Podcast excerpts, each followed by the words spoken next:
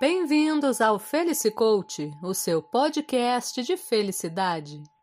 E o tema de hoje é: Quando menos é mais. Os budistas costumam dizer que aqueles que cospem aos quatro cantos eu quero ser feliz precisam fazer duas coisas: tirar o eu e tirar o quero. Aí sim terão a chance real de experimentar a felicidade. A grande dificuldade, talvez, é entender que felicidade não se trata da conquista de algo que está fora de nós, nem tampouco dos prazeres que experimentamos ao longo da nossa existência. Não, felicidade não se trata disso. Alegrias e tristezas fazem parte da vida, e ainda assim é possível ser feliz. Definitivamente, felicidade não é algo para se possuir, pois exige entrega.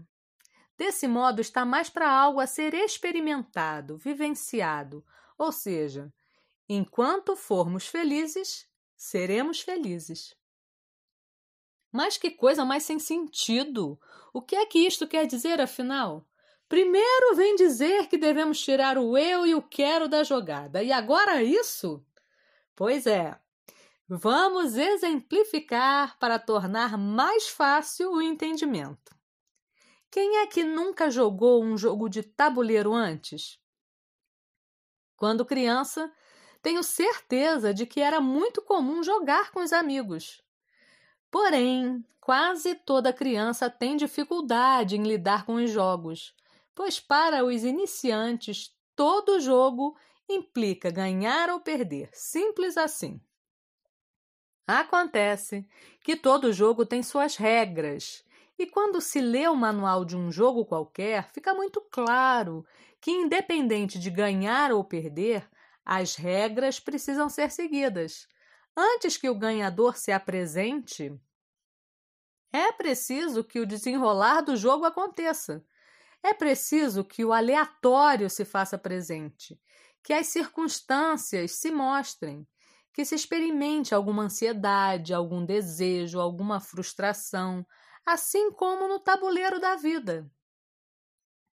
Todo jogo tem seu fluxo, e o realizar de um jogo só é possível com os participantes que, de bom grado, se submetem a determinadas condições e aceitam que a sorte e o azar podem estar ou não do seu lado e que, mais do que ganhar ou perder, a diversão está no desenrolar do próprio jogo, no risco, na zoação que acaba ficando para a história.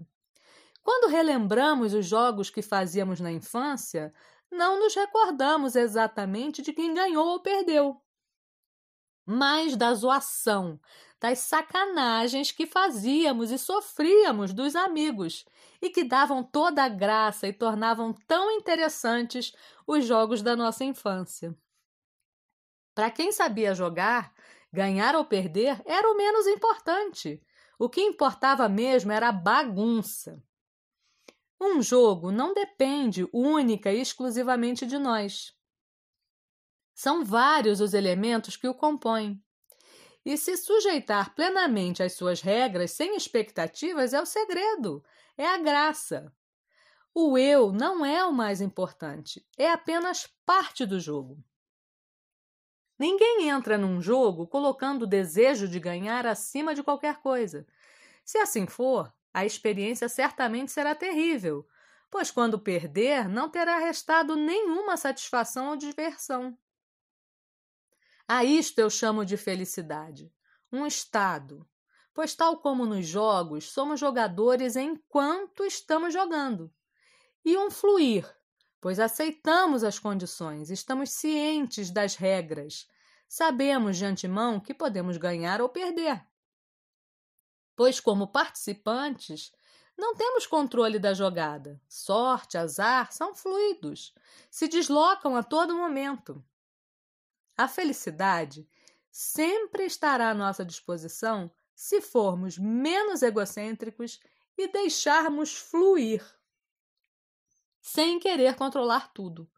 Fica a dica: deixe fluir para ser feliz.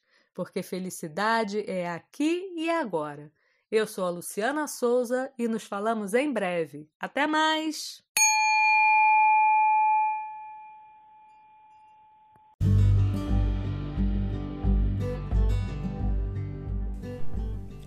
Por hoje, o Coach, o seu podcast de felicidade, fica por aqui.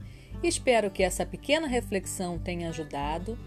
E já sabe, toda quarta às 5 da tarde, uma novidade para você. Fica a dica: junte-se ao Felice Coach para ser feliz, porque felicidade é aqui e agora. Até mais!